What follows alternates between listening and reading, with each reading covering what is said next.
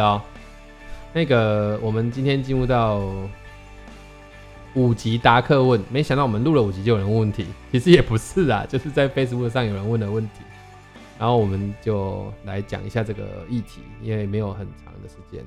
呃，我那天在，呃，我那天在 Facebook 上 po 了那三个，其实是好像很脑口，会吗？你要 po 了什么？我写了三点，就是你的天赋是否找到在你的专业上的发展空间。第二个是你的观点是否连接在你的学习上的支撑力道，第三个是你的壮大是否匹配上你的投入上的成本效益。好，我决定这这这三句话，我把它放在资讯栏里面，因为我连我自己都忘记。我要打开你的 Facebook。你好，资讯栏。是像资讯栏会有文字啊？哦，可以有资讯栏。对呀、啊，对啊，啊。那如果你今天，因为你现在如果在听，应该已经资讯栏应该已经有东西了，所以你看一遍。然后这几句话是我那天写的，原因是因为原因可以讲吗？哎呦，当然可以啊！我们不是都刚刚录完吗？哦，对啊。好，原因就是因为，呃，啊，不要讲原因，讲不是不是不能讲原因，就是原为什么会写这三个呢？因为很多人他其实在发展他的事情的时候，会有人都会想要找捷径是合理的。我真的这样这样觉得，你你觉得是吗？不找捷径人，有这种人吗？觉得要辛苦一点比较好的啊，也是有啦，也是有啦。对，但是，我不是，我就是喜欢捷径的人。捷径到底是什么意思？嗯，我觉得是某一方面是比较快速抵达终点的方法，但它不一定很好走，但是比较快一点。嗯，那捷径跟投机会很常连接在一起。嗯，我觉得那是看心态的问题。如果你心态不对，你某一方面就是试试看嘛，对吧？以，以我自己来看的话，就是我现在的专业是我在做组织健康，然后在做组织健康的这件事情上面，我必须要常常跟企业做访谈，然后跟跟学员授课，然后跟人资讨论要讨要解决的议题是什么。那呃，你的专业是你的工作，应该是这样讲嘛？可是，呃，我会谈的事情是你的天赋在你的专业上面有没有发展空间？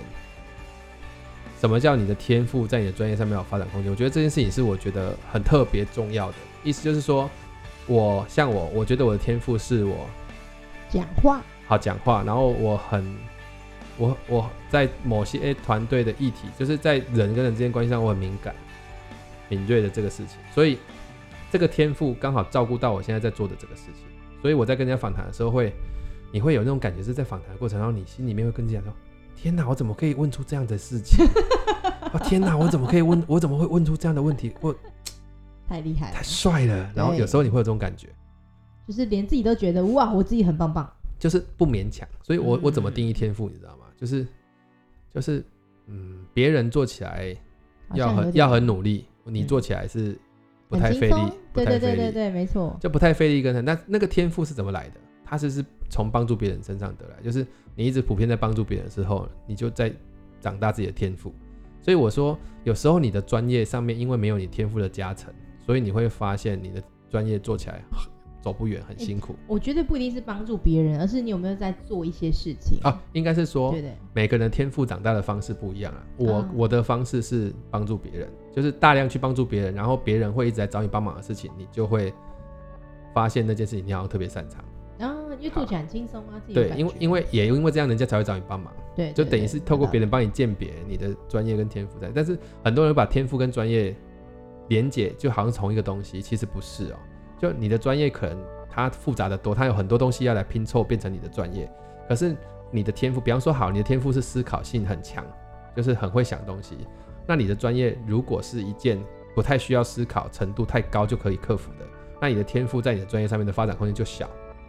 然后应该是可以调整一下我们的专业，或是我们的职业，或者是你的专业要你要在你的专业上面去找到可以思考的点，去释放那个空间出来。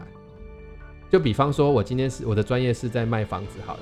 那我的天赋假设是很细心，那我就必须要在专业上面打开一个空间，是让细心是可以被凸显出来的。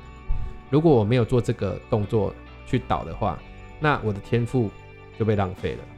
嗯，我就没有办法在这个行业上面得到一个特色。或者是得到一个发展，你不就不会越做越爽？然后爽到最后，你就会发现，Yes，I got it，我知道这个东西有一条路，这个，因为我认为没有一个东西是只有一条路可以 handle 它，就像打保龄球，有太多东西可以全倒，但你一定要找到，你就最适合打哪种球，你是曲球厉害，还是你是直球厉害，还是 I I don't know 都好，能够三振别人就是好球，棒球是这样讲，对不对？你能三振就是好球，好，这是第一个重点。那为什么会这样讲？因为有太多人他。只想要把专业赶快 cooking 出来，可是他在专业里面没有跟天赋对到焦的时候，第一个压力大，第二个你在发展过程当中你会迷惘。为什么迷惘？迷惘的原因是，为什么我好像没有办法在这个事情上面获得一种成就感？那个成就感是快乐的成就感哦，做起来很爽。我们讲白话哈，就是做完就说靠超爽，有一种兴奋感。嗯。真的，然后第二个是你的观点是否结连接在你的学习上的支撑力道？意思是什么？就是你常常发表很多观点都 OK，可是这些观点跟你原本你平常在学习的的东西，它有没有帮你支撑起来？如果没有，那这些观点就是只是空谈。哎举个比较实际点案例，举个例子好了，你每天呢在学的东西都是都是，假设你每天在学的都是都是你啊你你假设你有一天跟别人讲说，我觉得啊煮菜就是要用大火才能够让那个菜的那个东西出来，可是你平常在学的东西都没有在学煮菜，那你讲这些事情啊、哦、有道理，就是爽而已嘛，对，就是啊你可以有观点没问题，就像什么为什么会这样讲？因为太多一日球迷。就他今天看球，他说：“我跟你讲，这个应该怎么调度干嘛？”你就去问他。那你平常有常在看球吗？你平常有在学球吗？都没有。那你的观点，我觉得，嗯，我尊重，但是我知道它的浓，它的它的那个薄度，它太薄了。因为观点某一方面是你对这个事情的看法，是，是应该说观点就是看法没有错。现在只是说这个看法它有没有厚度？那你你的观点很棒，可能是因为你的聪明才智真的超赞。但是你的学习没有撑上来的时候，这个观点就走不远，就是短短的，比较浅一点啊，比较浅一点。可是你还是可以有观点，所以你看那个键盘侠很多啊，因为观点都超厉害的。对。可是他就是没有办法去他的他平常的学习，如果不是支撑这个的时候，你就会发现。论到后面就只能够一直在占数据啊，占什么占什么，可是你没有办法知道那个数据代表的意思可能是什么。哦，了解，懂。嗯、所以常常有一个人在讲一个观点的时候，你就要去聚焦。比方说，呃，上次有人在 Facebook 上 po，呃，有一个有一个有一个理论叫费斯费斯丁格法则。嗯，大家可以去查费是那个费城的费，费城的费，然后斯是呃感冒用丝丝的丝。听是听都接的听，然后格是格调的格，嗯，费斯汀格法则，这是呃有一个人写的。那费斯汀格法则呢，我就我就不细讲他他理论的内容。可是费斯汀格法则听起来好像很厉害啊，因为他说费斯汀格是一个社会学家、社会心理学家。对，然后费斯汀格法则是是厉害的吗？或者是说它里面讲的东西是什么？其实我我觉得那不是重点，就是大家会拿这个东西来当做观点。可是有趣的地方就是，你知道这个法则是什么吗？就是它是怎么来的吗？其实有人查过这件事情。有人查过？对，因为我自己看它里面的东西，他说，呃，百分之十百人生的所有的基于百分之。九十啊，百分之十来自于你遇到什么，百分之十啊，百分之九十来自于你怎么你怎么反应反应。那我自己以前学的时候，我就听过这个理论，可是这个理论我自己印象中并不是什么费斯汀格来的，他是在《与成功有约》那个 Seven Habits 里面讲的。哎、欸，可是他还特别写什么什么书中提到，费斯汀格在书中举了一个这样的例子。对，然后大家就觉得，哎，这个这个应该是费斯汀格，应该是挺威的哈。对呀。好，那呃，这个东西你就可以再去查一下，就是说费斯汀格理论到底他是谁讲的？人家就有写书了，那为什么为什么书里面的东西可能可能是假的呢？原因是因为他这本书事实上是呃。在他事实上是一一本书里面的序，有一个人去写序的时候，而且是编者去写序的时候，然后提到这件事，它不是书的里面的具体内容。嗯，就像假设我出了一本书，我们一起去翻译一本书，然后这本书呢，你你写了一个序，因为你是编者，你写了一个序。然后你说有一个费斯汀格理论，但是大家并不知道这个费斯汀格理论，但是因为这个费斯汀格理论出现在这本书，大家就以为是这个人讲的。哦，有道理，懂懂。但事实上不是哦，这是就是那个编者自己想的啊。对，那到底费斯汀格理论这个事情，你到底是不是真的？所以我说，为什么你观点要去配合上你的学习？那我就超好奇的，我就说，嗯，好，那如果这个东西跟我学的不一样。啊，到底它是哪来的？我后来查了一下，发现费斯汀格理论是大概二零一六年左右才开始有人讲。之前你要查费斯汀格，然后查二零一六年以前的资料，基本上是找不到的。嗯，所以代表二零一六年的时候，有些人在用这个理论，把它变成是这个意思。所以某一方面，它是被包装出来的。是的，而且很多都是来自于，我就不说了。哦，不说了。对，内容内内容农场出来的。我们下部再说。对，内容农场出来的，那这个内容农场出来的东西，你就会发现哦，原来如此，原来如此。所以费斯汀格理论就就就就就是我为什么会讲那个事情，就是你的观点有没有建立在你的学习上面？那你的学习平常在学什么？你就会发现很多经典的理论，基本上它其实都有所本，可是会被挪移哦。所以现在很多时候啊，看起来很炫很酷的一个新的理论，奇怪，这个理论的内容好像蛮。蛮接近什么什么理论的？你是说那个什么自我需求啊？你就可以去查，对对，都可以去查，都可以去查，非常棒。或是那个三五哎，什么三什么五七七三八五？对对，我没在用那个，所以我都忘记了。七三八五，对，七三八五，对对对，对，就连传说中的学习金字塔都有它的一些不一样的诠释。当然当然，而且它本来就不会从下到上啊，它应该是混合啊。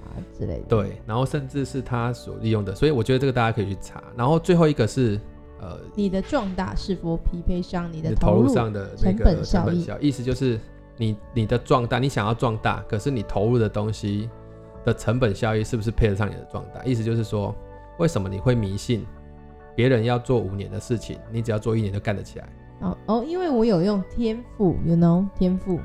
那这个就再问一句话，你怎么会迷信你的天赋比别人的天赋高？嗯，我觉得 yes。所以意思就是说，意思就是说，当你要去做一个东西，然后壮大的时候，我认为你要客观一点，也就是我我们可以有一些主观，但是你的壮大是否匹配上你的投入的意思是指你平常的投入的东西时间是花在什么事情上面？那这三个东西是我送给。呃，如果你未来想要成为一个培训师，我觉得不不一定是培训师，真的，你你想要成为一个在职场上，诶，可以被别人信服的人，或是站在稍微高一点位置的人，都应该要。因为为什么会送给培训师？原因是因为我觉得啦，呃，当你今天要出来当培训师，一定会有几个过程是需要出现的。第一个是，OK，人家为什么要接受我的培训？然后我能开什么课？因为现在培训市场有公开班，有企业内训，很多做公开班的，现在公开班市场说真的是很琳琅满目的，所以每一个人都认为他有资格开某些课题。可是某些课题事实上他都有他背后的东西，比方说，呃，假设呃，像之前我在业界看到有人在说，哎，我要开一个那个知识萃取，哦，知识萃取这个词在大陆很流行。哦，真的吗？嗯，知识萃取、经验萃取，这这这个词在大陆已经好久了。然后这个东西大家都以为这个东西是讲着讲着就可以了，其实不是哦，嗯、它是有它的规范程度的。哎，是哦。所以知识萃取跟经验萃取其实就是我们都认识的 Y 老师上的案例萃取，其实翻译不一样而已。嗯嗯。然后好，那这个东西到底是在干嘛的？如果你跟很多人说我现在在帮大家上知识萃取的东西，那我就要问，那请问知识萃取？它的背后理论是什么？哦，你知道吗？心理学？不是，它其实是什么？就是呃，那个时候我还请教过歪老师这件事情。它其实是以前早期在做知识管理的这个理论出来的，所以你可以去查很多知识管理的理论，可以支撑到案例萃取的某些东西。呃，案例萃取的可行性。哦，那知识管理的意思是什么？它其实案例萃取就是将隐性知识变成显性知识的过程，对不对？嗯、好，那所以如果说今天我要帮你做经验萃取，那我只是帮你产生出你的课纲，这不是经验萃取哦，是内容吧？这些东西只是一个我我我辅导你写出符合我标准的东西而已，并不是。所以你今天要做经验萃取，你其实要做的第一个动作是，那我怎么样帮助他能够说出他的经验？完了之后，我可以帮他把经验做成一个系统化的过程，然后，可以传达给别人，让别人可以被。所以工具到底是什么？那如果说你你你跟他说好，我今天说经验萃取，就是我要把它用什么标准来看？比方说要要细小化什么，要什么样？那这些东西都会有一些，我觉得。碰触到它核心的事情，因为案例萃取当初做出来就只是为了要让这个经验可以快速的移转到跟他同等岗位上的人可以快速获得这个东西，而不是拿来备课用的哦。嗯，这个是很特别的嘛。所以我的意思就是说，当你今天去追，你要当一个企业讲师或干嘛，或者是你今天要投入在培训业当中，你一定要想的事情是，我能不能 handle 这么大的东西，不是喊了就有。不能用敢来形容了，就是我很敢，我就去做。其实，呃，会很呃，我不是说你不能做，是说会很容易受伤，因为你要玩几年，你又大家一听看破手脚就完了，对不对？所以，呃，如果你想要当一个培训师，你原本是在 in house 里面，然后现在要出来外面变成一个培训师，它事实上都是有阶梯可以走的。对啊，顺着走阶梯，其实三五年你真的就可以有机会，有一些机会跟一些一些一些舞台。对，那所以不要，我认为我我其实蛮反对很多人去，呃，不能说反对，我其实蛮不喜欢看到很多人自己去定义的一个名字名词，而这个名词事实上是不存在的。是因为他他有他的理论基础在里头，那你你应该去看，你可以说我对这个理论东西我做出我的诠释跟我的发展，那你不要一个东西去划分，比方说，呃，好，假设我现在做一个，比方说，呃，假设我是个厨师好了，因为我现在万一举例举到冒犯到别人不太好，假假设我是个厨师好了，对不对？对。那我教厨师，我可能有各个菜系。那我就教我是什么菜系的，或是我的应用面，我是做小吃的，我要教人家怎么做小吃，或是怎么样，或是我教人家怎么同班美食。但我不要自己突然间定一个是啊，如何做一个明亮的餐厅的攻略，就是你突然间不符合，你就突然间去定义了某个东西，它其实是道理是一样的啦，或者是说，呃，这个举例子真的难举，就是好。呃，因为你认识太多人，怎么举都会包犯到、呃。我今天带的如果是一个呃，应该说好，团队有大小，对不对？好，那我今天做的任何一个东西都可以用团队理论去做，去做去做诠释。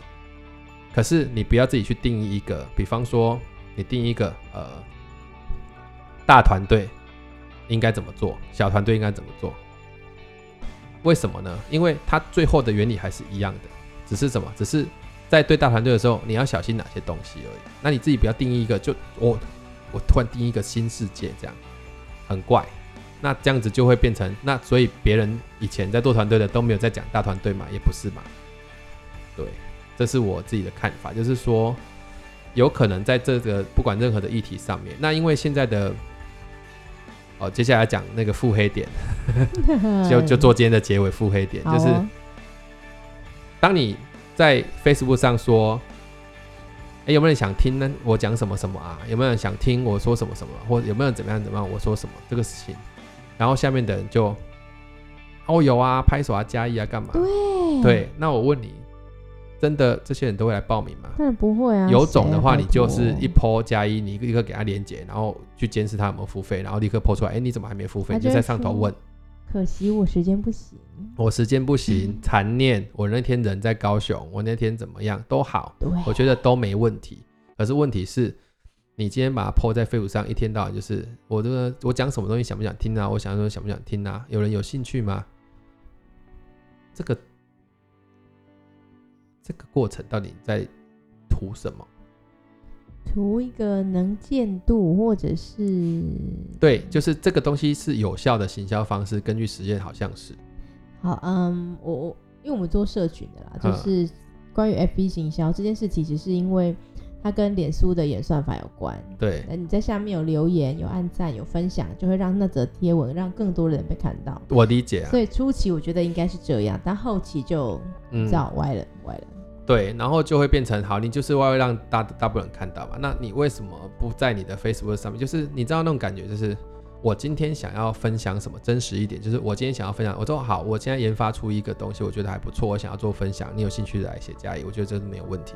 但是为什么要用一种反向的口气，就是说，呃，我我想要分享什么啊？有人想听吗？或什么？这这就很奇怪，这好像一种一种某种程度的情绪勒索。我，我没有去留，是不是？是不是好像会让你受伤？I I don't know，也许是我需要别人支持的感觉，就是讨拍啊，很好，这两个字我觉得蛮好的。对啊，那你讨拍是为了要干嘛？壮大自己的恐惧吗？我不知道了，因为我不会这样做。对，所以我 我每次看到的时候，我就觉得，嗯，大家在演演一场戏，这是一场戏。你问大家有没有兴趣，也是一场戏。然后大家回你说加一也是一场戏，所以这场戏为什么不好好的落幕？我们讲一些真实的东西好吗？对，这边是不是很腹黑？哦，OK 啊，我觉得你如果愿意听到这里的话，恭喜你获得腹黑奖。对，好啦，我其实就是一个嗯，在某些事情上面我会有我自己呃觉得的东西，但那天我看了那个有一个老师在网络上 po 说，事实上。我们不一定要，我觉得我蛮认同他的想法，即便他平常一些作为我不是很认同，但是我蛮认同他的想法，就是说，我们我们我们是不是能够试着，不是只是站在对错的立场上，对，因为他讲了一个故事嘛，很长的故事说，说哦，他当初人家怎么样新闻出来就抨击他，然后怎么样，然后后来才发现，其实他平常也是一个很努力的人，或什么什么。哦，我知道这件事情。对，那他就会觉得有时候你就是每一句话出去呢，是不是帮助人？就是更好，我觉得没问题，我也完全接受这个观点，所以我从那个时候我就开始每天自自我反省，开始减少 po 文，就是我我可是我不认同的。那你你你那你的想法是什么？我觉得如果你你今天你要在网络上获得一些声量，你本来就应该要为自己讲出的任何一句话负责。如果你是这样子的人的话，或是你想要在。呃，成为一个 KOL 或是意见领袖，你本来就应该要用更高的标准审视自己，而不是当自己犯错之后再告诉大家说：“你看看我，我以前也很努力呀。”废话，谁不努力啊？拜托，嗯，对吧？我理解你的意思，所以我我可以认同说，哦，那你你你不用抨击他，或是你也可以给他一些温暖啊，或是什么的。但这些这这句话不是那个犯错的人出来说的，理解。应该是我懂你的意思。你如果当初你要用这么低的标准审视自己，那你请你不要做来做这件事情。这个就是呃，这个是另外一个角度没有错，嗯、就是他是不是负责任的。然后我我认为每个人的意图都，华人好像很奇怪，就是啊这样这样讲又得罪所有的华人，就是对得罪人。大部分是说，我说华人比较习惯就是不去说自己的意图，是比较习惯的是他喜欢那种。黄袍加身，他喜欢暗示让别人来说。对，黄袍加身，众星拱月，然后开始操弄，就是我的你去说说你的，我来说说，然后接下来我们就变成一个团体这样子，嗯，然后变成一个帮派。是对，那那实际的问题还是还是存在的。对，所以我觉得，我但那一天他写那个文章，我确实是有醒思的。我醒思的是说，好，那我们把焦点放在放在什么上才是重点？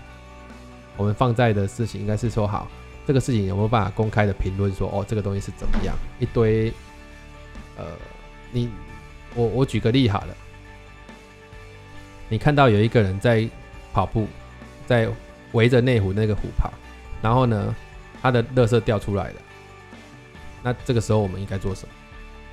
把它捡起来，跟他说，你垃圾掉出来，请把它捡起来，对，对不对？他为他这个东西负责。对，但是旁边人跟他说没有啦，他平常这里超，他每天都在这里捡垃圾，哎，他不会这样乱丢垃圾啦。然后他他不是有意的啦，然后怎样怎样，就我今天叫你把垃圾捡起来，我也没有有，我也没有说你是一个不好的人，啊，我是说你要对你这个事情要负责任嘛。对，那如果你后面还有一些意图跟存心，那就更恐怖啦。对，对没错。所以，嗯，而且我觉得最可怕的事情是你，我们虽然会知道说，哦，你以前做了很多努力，但确实就是那一篇可能不是那么好的文章被别人看见了，不是每一个人都会去看你以前做些什么。这这就是风险嘛。对啊，对啊，对啊。嗯，所以就这样喽。对啊，好吧。好了，差不多了，这集认同就。就这样，啊，不认同就，下一位，下一集。对不起，取消订阅。早 没，他会说哦，其实没有订阅，不小心点进来了。好了，那我们这集就到这里喽。好，OK，OK，大家拜拜。拜拜。